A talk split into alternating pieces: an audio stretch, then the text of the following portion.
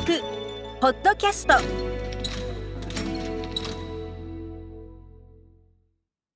い、皆さんこんにちは。印刷博物館学芸員の本田です。このポッドキャストでは印刷博物館からさまざまな情報をお届けします。今回は2021年5月30日に行った常設展オンライン解説印刷の日本史のアーカイブを配信します。前回同様内容に移る前に解説を担当した学芸員の山口に話を聞きたいと思います。では山口さんよろしくお願いします。よろしくお願いします。はい、えー日本の印刷史は常設展の核ともなる展示で、まあ、古代から始まって現代に至るまでの印刷の歴史をたどっています解説内でも少し触れていますがこれまでの20年間というのは、まあ、テーマごとに印刷市場の出来事を整理して展示してきたのですがこれまでのお客様からの声を反映して今回初めて、まあ、通史での展示に整理をし直して、まあ、皆さんにお見せするということになっています。まあ、ここに至るまでにはもう何年も話し合ってもうやっとたどり着いたんですけれども最後の1年半ぐらいはもう本当山口さんのリーダーシップあってこそ実現したなと思っています。ありがとうございます。はい、私も特にあのハード面では相談されて打ち合わせに参加したりっていうことも多かったんですけれども、まあ、どこでどういうふうに組み合わせるのかとかもうそれこそ展示ケースをどういうふうに組み合わせるのかとか、まあ、展示の内容がすごくもう盛りだくさんになってしまったので、まあ、ケースのボリュームをどう調整していくのかとかっていうのもすごくあの大変な作業でしたし、まあ、それこそそのデザイナーさんとか、まあ、内部の調整でももう喧嘩するんじゃないかっていう 勢いで、まあ、意見を戦わせてやっと実現した展示だなと思っています。はい。山口さんは今回解説してみていかがでしたか？えっ、とちょうど常設展のリニューアル本格的になったの準備が本格的になったのが多分2018年ぐらいからだったんですけど、まあ、全体今まであの見てきた立場なので、まあ、大体流れは理解してるなって思いながら今回始めたんですけどやっぱり要約して話をするってなると案外大変でしたね。そうですね。結構その,、あの準備もちらちら見てましたけど、えその絞り込むのにすごく苦労してましたよね。うん。やっぱ30分ぐらいに収めるとなるとです全体にちょっと今回も駆け足にえなってきてしまったなとは思うんですが、そのまあ概要を知るという意味と、ね。ポイントポイントを知るっていう意味では、まあ、今回ぐらいのボリュームっていうのは結構良かったんじゃないかなとは思いますね。そうです。はい。まああの多分ここがすごく気になるっていううん。ご意見ももしいただければ、うん。そこはねあの前々回のうん。石橋さんのうん。回のように、そうん、的を絞ったもう少し解説をする回っていうのがうん。あってもいいなっていうふうには思ってます。はい、そうですね。うん。まああの学芸員総出で展示があの展示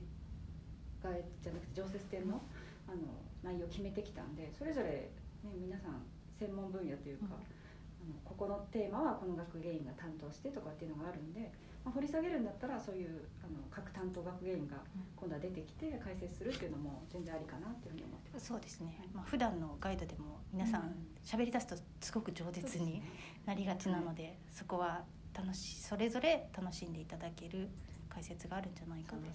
思います。はい。はい、まああの意見を戦わせてっていう話で、この打ち合わせの時にもちょっと笑いが起きるぐらいにはなりましたけど、あのやっぱりその形になるまでってすごいこういろんな部分の調整があってなんとなくこう展示っていうとその展示の内容だったりコンテンツに行きがちなんですけれどもやっぱその展示そのものってやっぱ見せる部分がいかに綺麗かとか、うん、見やすいかとかっていうのにもやっぱりすごく注力しなきゃいけないところが多くて、まあ、そこが、まあ、今回はすごくこうボリューミーな展示になったなっていうふうに思っているのでうまく整理するっていうのがすごく苦労されてたんじゃないかなと思いますけどどうですか？まあ、あの前までの展示を知ってる方が見ると多分映像がすごくわ見やすくなっただろうなっていう気がして、前は映像解説に、まあ、映像解説しかなかったと言っても過言ではない展示だったので、まあ、さっと見てあの概要を把握するっていうのがすごく難しかったんですけど今回はまあ基本はグラフィックをメインにしてでグラフィックで要約をするっていう展示の内容を要約するってことをしてあの必要に応じて映像とか、まあ、CG とかそういうのを使ったので理解はすごくしやすくなっただろうなって思います。まあ、そういったあの、まあ、ずっとグラフィックばっかりだと疲れちゃうし、あのまあ本当に必要に応じて映像入れたりとか、あの体験装置入れたりとか、まあ、そういう緩急つけるみたいなところはすごく展示会社の人とか、あと編集の人からの意見とかも随分取り入れて。私たちばっかりだと文字私たちだとどうしても文字ばっかりになりがちなんだけど、ね、伝えたいこといっぱいでそうそういうふうにならないように、はい、すごく調整はすごいしてもらったかなって思ってなんかその私たち20年やってきてるからここってもうみんな知ってるよねっていうふうに語ってしまいがちなのを、やっぱいろんな人の意見を聞くことで、あここもちゃんと言わなきゃいけないんだなっていう気づきも多かったかなって思いますね。はい。えーとまあ、そうそういうとはいえすごくやっぱボリューミーな展示だなって、まあ、日本の印刷の日本史が展示室の中で一番、まあ、範囲も広いですし一番メインになって見ていただくっていうところではあのご案内したいところですけど、まあ、なかなか皆さんに見ていただく機会もなくてあのタイミング的にはこのコロナが、そうですねうまくいってないなっていうふうには思うんですけど、まあ、今回のオンライン解説をやることによって、まあ、まずは概要どんな感じで進めたのかっていうのは見ていただけたんじゃないかなと思います。あの山口さんとも終わった時に話したんですけど、まあ、このオンライン解説のようなものをまさにその音声ガイド的に展示室内で使って、うん、いただければ、そのなんていうんですかね今、えーと、グラフィックをまさに保管して、そのグラフィックの見るべきポイントを、うんまさにあの展示あの内容でもポイントっていうのを結構ここを見てっていうのを 作っていたので、ね、そうですよね。もういっぱい言いたいからね。ちょっと選んだやつです。そうですよね。はい、なので、まあ、ちょっとそこを活用していただけるような、まあ、環境づくりも今後していければなと思っています。はい、はい、えっ、ー、とそれではここからは5月30日の常設展オンライン解説をお聞きください。はい、えー、オンライン解説、常設展オンライン解説の第3回目、えー、始めさせていただきます。本日は印刷の日本史についてご紹介をさせていただきます。えー、本日解説を担当いたします印刷博物館の学芸員の山口と申します。どうぞよろしくお願いいたします。えー、本日は常設展のゾーニング、印刷の日本史の見方、え印刷の日本史の見どころを順番にお話しさせていただきます。その前に、えー、これまでのオンライン解説の参加状況について、ちょっとアンケートを取らせていただきたいと思います。皆さん、えー、1回目と2回目両方を視聴した、どちらか1回だけ視聴した、今回初めて視聴する3択でご回答いただければと思います。今回初めて視聴する方が若干多いような感じですけれども、1回目と2回目両方視聴されている方も3割近くいらっしゃっていまして、本当にありがとうございます。では、えー、結果の共有停止して本題に入りたいと思います。えでは本日初めて視聴される方もいらっしゃるので、えゾーニング紹介を簡単にさせていただきます。印刷の世界史、こちらは印刷の広がりや発展をグローバルスケールで体感できる年表形式の展示です。5月23日、第1回目で開設しました。はい、印刷の日本史。こちらは1200年を超える日本の印刷文化の形成、発展の歴史を紹介する展示です。えこちらですが、え企画展開催時はスペースが半分となります。7月18日までは企画展和書ルネサンスを開催中ですので、現在はこの状態になります。印刷映え技術は、印刷の工程や版式など、印刷の基本と様々な製版方法や表現の違いを紹介するゾーンです。こちらは企画展開催中はお休みとなります。印刷工房のオーブン書体アーカイブ。こちらは印刷工房で収集保存してきたオーブン書体を研究し、その成果を展示したもので、昨日、えー、オンライン解説の第2回目で、えー、解説を行いました。はい、続きまして、印刷の日本史の見方を紹介させていただきます。日本史では、1200年以上ある日本の印刷史を4つに区分し、それぞれに時代を表すキャッチコピーをつけています。古代中世、宮廷と寺院から始まる印刷。近世、民間へ広がる印刷。近代、印刷産業の近代化。現代、消費社会と印刷です。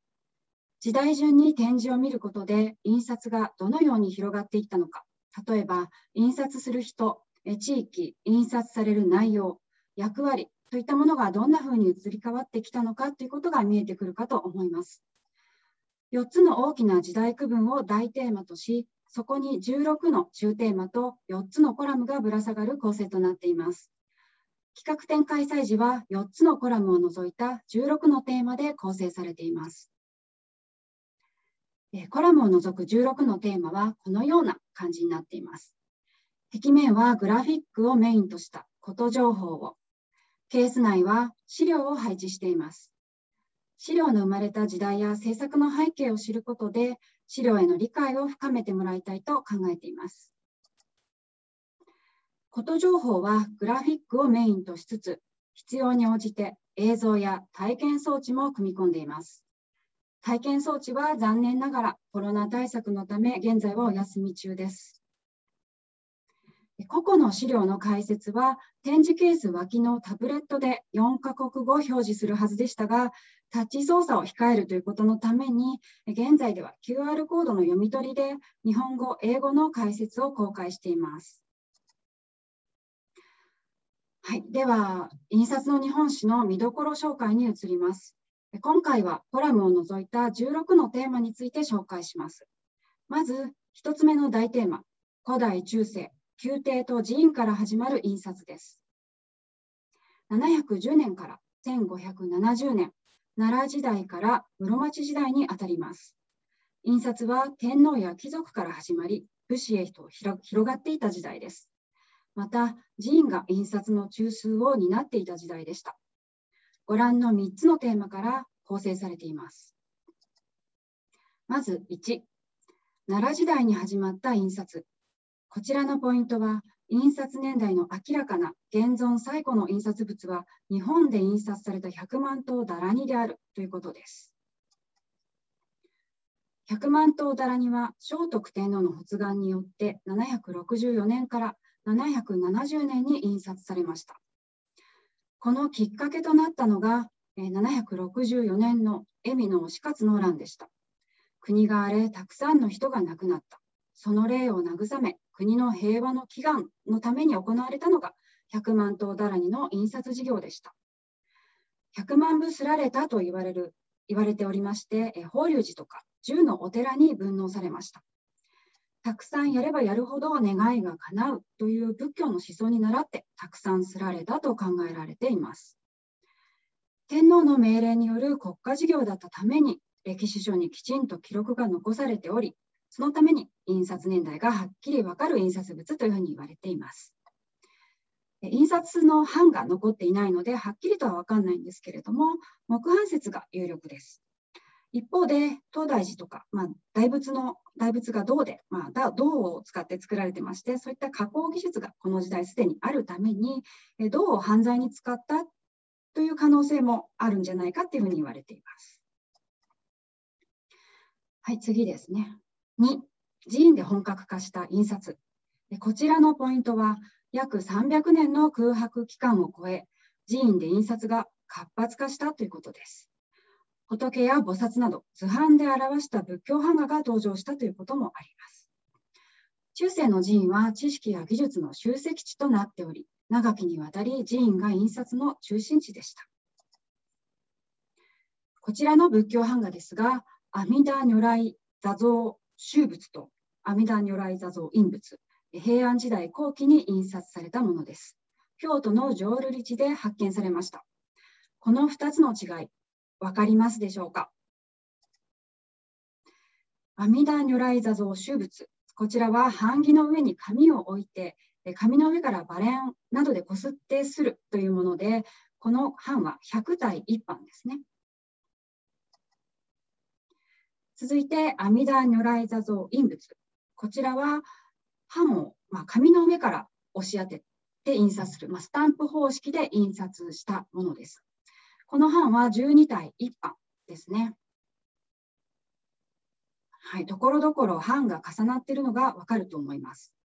印物と収物というのは印刷方法が異なるんですね。はい、3つ目ですね。五山版と地方版。ポイントは鎌倉時代以降、政治の実権が貴族から武士へと移り変わると、印刷地も地方へと広がっていったということです。こちらの主流権義書中教はですね、足利尊氏の執事であった河野諸直の発願によって印刷されたというものです。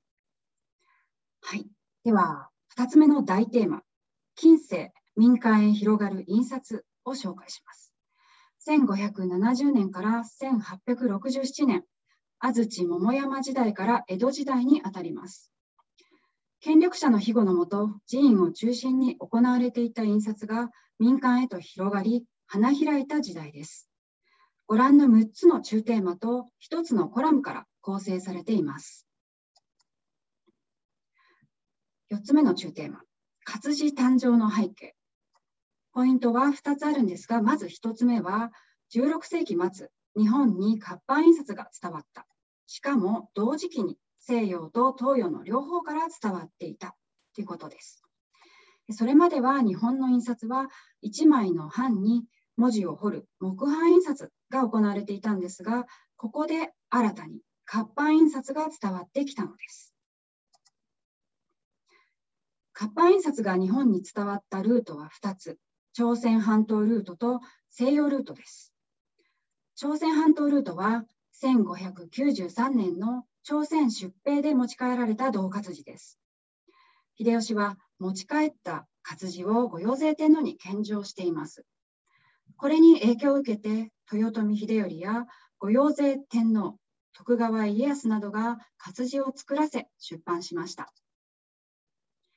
西洋ルートはキリシタン大名の指定がローマ教皇に謁見に行った天正少年施設によるものです。彼らは帰国時に西洋の活版印刷機や活字などを持ち帰ってきましたが、キリスト教が禁教になっていたため、残念ながら日本に広まることはありませんでした。朝鮮活字に影響を受けて作られたのが駿河版銅活字です。1606年から1616年にかけて徳川家康によって11万本鋳造されたと言われています。日本で最初期の金属活字と言われ、重要文化財に指定されています。現在、印刷博物館では約3万本、3万本を超える銅活字を所蔵しております。この活字で印刷されたのが軍書治療で、こちらも展示しております。はい、えーと、活字誕生の背景、ポイントの2つ目ですが、えー、ついに民間においても印刷出版が行われるようになった。しかもそれは活字本だったです。えー、ご紹介する佐賀本ですが、え豪商として名を馳せた墨の倉草庵が京都の佐賀野で仲間と一緒に趣味で観光した書物の総称です。税を尽くした大変美しい本です。文字は手書きのように見えますが、えー、木活字で印刷されています。複数の文字が一つになった連綿活字を用いて印刷されています。内容は古典文学などで近世文学流星の契機になったというふうにも言われています。現在、企画展和書ルネサンスで詳しく紹介をしています。続いて5、上方で始まった版元の印刷。6、江戸で成熟した印刷出版です。こちらのポイントは、京都で始まった版元による印刷出版が、江戸時代中後期、ついに江戸で大ブレイクしたです。版元というのは、今でいう出版社で、えつまり出版を商売として行う人たちのことです。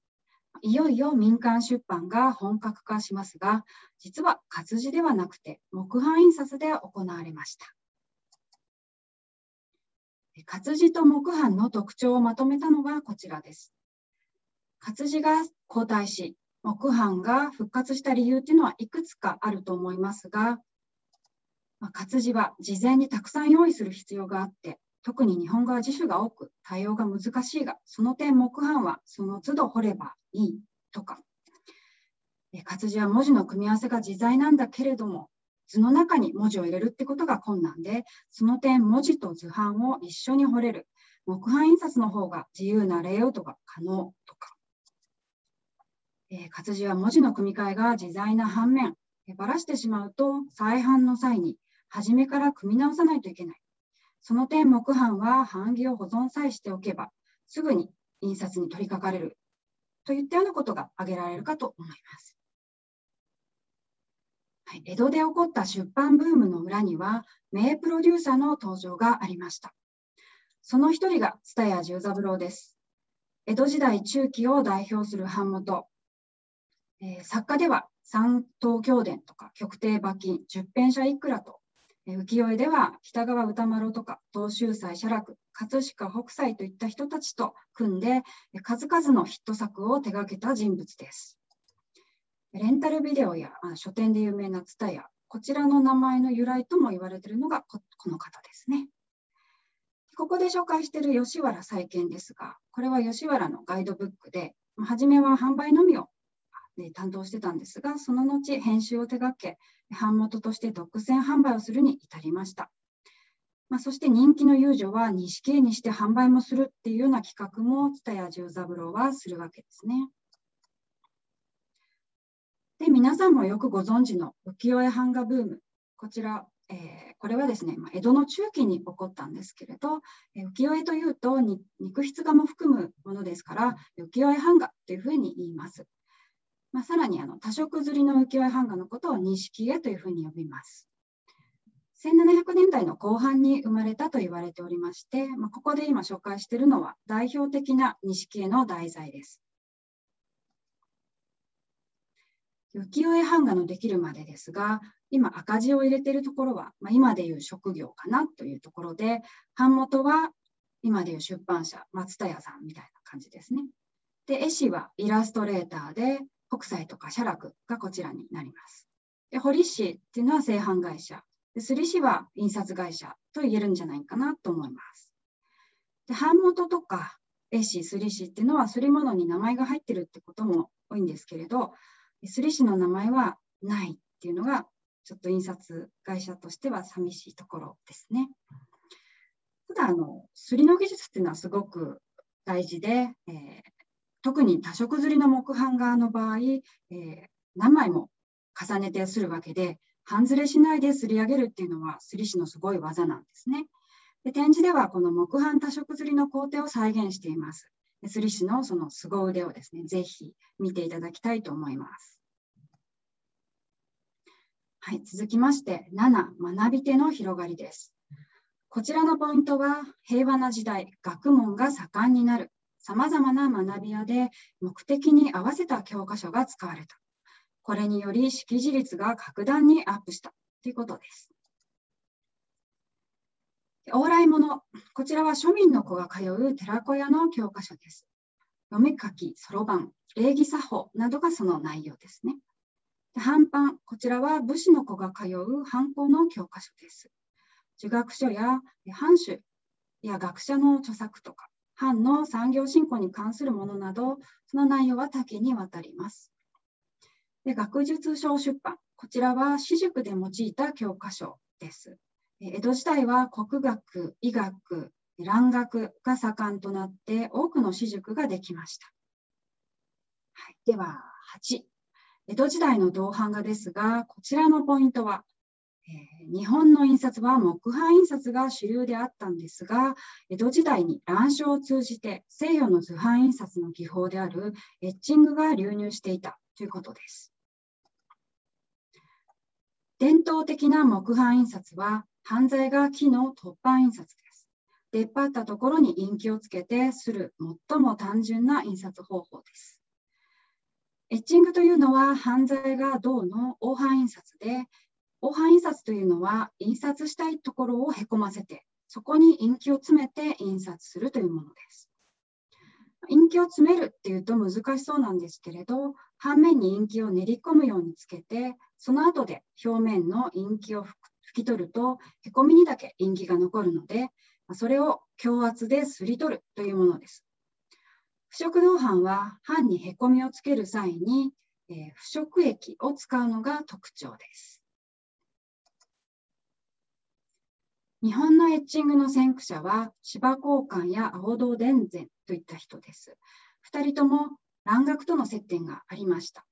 でエッチングはどんなところで使われていたのかというと、医学書とか天文学書の挿絵にあの使われていました。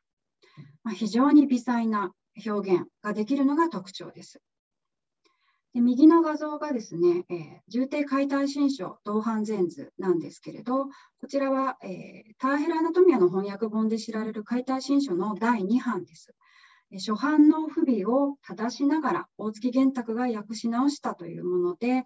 中伊三郎という人が同伴挿絵を手がけてるんですが、これは初版の木版、まあ、あの最初の解体新書は木版ですられてるんですけれど、こちらとは比較にならないぐらい原書に近い仕上がりとなっています。えー、左が解体新書のジョズの、えーと、近しいページですね。まあ、濃淡の表現が非常にエッチングの方が豊かだということがわかるかと思います。はい、続きまして、9、情報を伝えるすり物です。こちらのポイントは、すり物は災害や戦争、諸外国の情勢を伝える情報メディアの役割を担った。まあ、一方で娯楽メディアにもなったということです。代表選手として、まあ、瓦版と番付を紹介します。瓦版はニュース性のあるさまざまな情報を伝え、庶民の重要な情報源でした。まあ、ただ、今の新聞のような定期観光物ではありませんでした。で番付はもともと芝居や相撲といった工業の宣伝に用いられたもので、相撲番付を模倣して、名所や料理などを扱った見立て番付も作られ、世間では関心の的となりました。まあ、番付仕立てのランキングというのは今もありますよね。はい。では、印刷、あ日本のあ印刷の日本史、後半に入ります。え3つ目のテーマですね。近代、印刷産業の近代化です。1868年から1945年、明治時代から終戦までにあたります。明治新政府によって文明開化、食産工業、西洋化が進められ、印刷産業も一気に近代化が進んだ時代です。ご覧の5つの中テーマと3つのコラムから構成されています。まず10、新時代到来を告げる印刷物。ポイントは、社会構造が大きく変わり、印刷されるモチーフも大きく変化。印刷物は情報を伝えるメディアとしての重要性が増したということです。えー、少し疲れてきたと思うので、明治初期の風俗が描かれた面白い錦絵、開花印順後輩鏡をご紹介します。急激に西洋化してきた世の中をからかった風刺画なんですが、賑やかに画面いっぱいに広がるのは新旧をかけた戦いの構図です。何と何が戦っているかと思ったら、江戸の文化と文明開化後の文化、風俗が、え対峙しています。たくさんの対比があるんですが、えー、1つ目、横文字 VS 漢字。えー、こちらは上下を着た漢字が様相のアルファベットの前にひざまずいています。そして2つ目、えー、ざん切り頭 VS ちょんまげですね。こちらはざん切り頭がちょんまげの野郎をですね、捕まえているところなんです。で全体的にこれあの、いろんな比較があって面白いんですけれども、日本に古くからあるものは部が悪く描かれているっていうものになります。はい、こちらはですね、1890年の第1回帝国議会の場面を描いたものです。明治時代は新聞や雑誌の付録にしばしば政治家の肖像や国会の様子などがつきました。はい、次、えー、11番目のテーマですね。木版から活版へ。ポイントは、明治時代になると、目まぐるしく変わる情報を伝えるために、正版印刷のスピード化が図られたということです。文字の印刷は西洋式の活版印刷が主流となった。ここでは文字印刷の近代化を紹介します。木版印刷と活版印刷の比較をしてみましょう。木版印刷で使用する用紙は和紙、活版印刷は用紙です。木版印刷では版を彫りますが、活版印刷では活字を組む。まあ、当然、彫る方が時間がかかります。木版印刷はバレンなどで、まあ、人がする。和紙なので片面刷り。で活版印刷は印刷機でする。用紙なので両面刷りです。で木版印刷は片面刷りなので情報量が少なく、活版は多い。木版印刷は一度彫ったら修正が困難だが、活版印刷は組み替えればいいので、比較的簡単にできます。というのが大きな違いですね。で加えて、活版印刷は、ま文字の再利用が可能であるんですね。まあ、組み直して別の版にするってこともできますし、鋳込み直して新しい活字にするということも可能です。まあ、こうしたことから活版印刷の導入っていうのは進みました。明治の10年ぐらいにはもう一般的になったというふうに言われています。次、12、お雇い外国人と図版印刷。ポイントは、高度な技術を欧米から導入し、初めて日本国の紙幣が作られた。平らな版で印刷する技法が図版の印刷表現を変えたです。ここでは図版印刷の近代化を紹介します。紙幣に用いられた高度な技法というのはエングレービングというもので、日本政府が民間に委託して作った紙幣というのは簡単に偽物が作られてしまったんですね。でそのため、最初の紙幣はドイツの印刷会社に依頼して作られました。でその時、原版政策を担ったのがエドワルド・キヨソーネという人で、でこの人を日本政府は技師として招いて作らせたのがこちらの改造紙幣一円札。で肖像画のモデルである神宮皇后のお顔を拡大してみますと、えー、細かい線で彫られているのが分かります。少しお顔立ちが西洋人っぽいですね。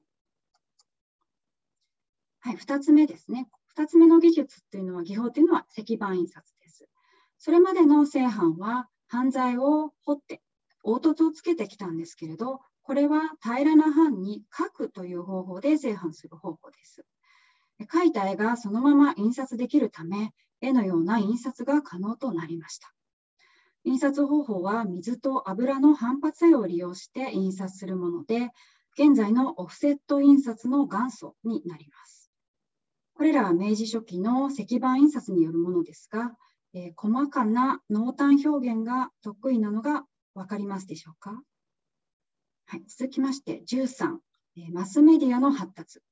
ポイントは新聞雑誌というニューメディアが登場。部数拡大に伴い、印刷のスピード化、効率化が進んだということです。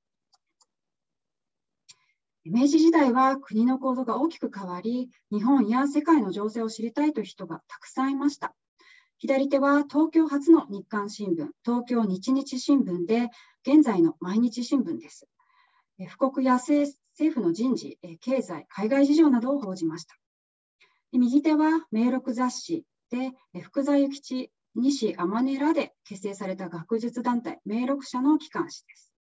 文字は活版で印刷されています。これ本文も見ると文字ばっかりですよね。部数が伸びたきっかけというのは、西南戦争や自由民権運動の高まりだったんですね。で短時間でたくさん印刷するためには、まず動力の動力化がですね、進められました。で突版印刷の明治39年の営業案内を見るとですね、印刷室の隣に、えガス機関室が設けられていて、天井の駆動軸に取り付けられた部品に巻いたベルトによって、え1台の動力機で複数の機械が動いていたということが分かります。で動力の導入と同時に印刷機もスピード化を求めて平板印刷機から円圧式、輪転式へと導入が進みました。特に輪転機は両面釣りが可能なために、明治末頃から新聞社で導入が進みます。ですが、え平らな活字組版を輪転印刷機にかけるためには、え丸くする必要があるんですね。まあ、紙形というものを使って型取りして、え丸くしていくんですが、まこれはあのぜひ展示を見にいらしていただきたいなと思います。で文字印刷は明治の10年頃には活版印刷によって効率化が進んでいるんですが、図版については、え人が手で彫ったり書いたりという方法で、まあ、思考的な方法で製版をしていました。で図版を効率的に製版するために導入されたのが写真の技術を応用して版を作る写真製版法なんですね。で写真の観光させて像を写し取るという方法を印刷に応用したもので、え、この時濃淡を網点に置き換えるということが考案されました。で右の雑誌の口絵ですね、こちらの、えー、赤い部分を拡大すると網点が見えますね。で現在では、え、カメラを使って製版はしていませんけれど、印刷物の画像をですね、まあ、拡大してみると網点が見えます。濃淡を点に置き換えるということはこのからこの頃からずっと行われているんですね。はい、続きまして14、近代化を支える印刷です。えポイントは大量印刷が可能となると印刷物が人々の暮らしに浸透し知識を広げたり娯楽となったり消費行動を促したりするようになったです。大正から昭和初期にかけて出版物の部数がさらに拡大しました。昭和2年に日本で初の、えー、出版物ではミリオンセラーが誕生しました。これはキングという娯楽雑誌なんですが、え、創刊からわずか2年でですね、100万部を達成するんです。でこれこれにはですね、広告宣伝を大々的に行って部数拡大につなげたという背景があります。でまた本が安安価になりましたで。そのきっかけとなったのは円本ブームです。で1冊1円というのは、えー、まあ、それまでの本の3分の1程度のお値段で、えー、こちらは大広告を打って予約者を募り、予約金を先にもらって、最終巻にその予約金を当てるという販売方法でした。まあ、いずれも大々的に広告を打つというところが共通しています。でこの時代はたくさん売って儲けるという考えのもと広告が盛んになりました。で中でも、まあ、前日のキングや遠本など、まあ、出版広告というのは非常に多かったんですね。で講談社なんかはあの大広告を頻繁に打ったということでもよく知られています。で他に多かった、えー、広告っていうと飲料広告。こちらもすごく多くて、まあ、右側は明治屋の新聞広告で、え左側が、えー、月経館のダイレクトメールですね。他では、えーと、化粧品広告も多かったですね。で右側は、えーと、クラブおしろいのポスター。で、えー、左側が、えー、美顔おしろいの雑誌広告になります。で大判の色づりポスターに、えー、オフセット印刷が導入されたっていうのも、えーまあ、消費広告が盛んになったこの大正時代のことでした。はい、4つ目の大テーマ、最後の大テーマになります。現代、消費社会と印刷です。終戦後から1980年頃までになります。戦後は、え生活環境が大きく変化し、それに伴い印刷の役割も変わりました。ご覧の2つの中テーマから構成されています。15、広告・反則メディアの発展ですが、ポイントは1950年代に登場したスーパーマーケットのセルフ販売方式は商品パッケージを大きく変えたです。日本では1953年に初めてスーパーマーケットが登場し、1950年代後半からスーパーが急激に増えた。えそしてまあ大量消費社会となりました。まあ、今では当たり前のことですが、それ以前は味噌とかお惣菜、お豆腐なんか、まあ、量り売りのものは容器を持って買いに行くっていうのが普通でした。スーパーのように陳列されているものからお客さんが選んで、え、レジで会計するという販売方法になると、たくさんある商品の中からお客様に選んでもらうために、パッケージデザインがより重要となったわけです。でモデルチェンジしつつ、今も、え、デザインが引き継がれているっていうパッケージは結構多くこの時代に生まれています。で今では当たり前になったフィルムのパッケージなんかが生まれたのも1950年代後半からになります。そして最後の中テーマ16、出版メディアの躍進。こちらのポイントは、1950年代、速報性を重視した週刊誌ブームが到来。また、テレビ放送に影響を受け、印刷もビジュアル化とカラー化が加速したです。1950年代の週刊誌ブームは、ラジオの民間放送やテレビ放送に影響を受けて起こりました。新聞社が取材網や速報性を生かして始めたということがきっかけですが、1950年代は出版社からも次々と創刊されました。そして速報性とビジュアル化、カラー化の裏側では、文字製版は活版印刷から修正の容易なコンピューター組版へ。で画像製版はカメラ製版からスキャナー製版、コンピューターによる画像レイアウトへとデジタル化が進みました。というところで、常設展の印刷の日本史は終わります。DTP ソフト並びに今、パーソナルコンピューターがま普及するようになりますと、1台のパソコンで文字と画像を組み合わせてレイアウトができるようになるわけですが、それについては印刷映え技術コーナーで取り上げています。駆け足になりましたが、印刷の日本史の解説は以上となります。で最後に宣伝になりますが、え印刷の日本史のことをもっと詳しく知りたいという方は、えー、印刷博物館開館20周年記念出版としまして、えー、日本印刷文化史という本を、え昨年の10月に講談社より発行しております。まあ、こちらもお読みいただけると大変嬉しいです。え本日は長時間にわたりましてご清聴いただきありがとうございました。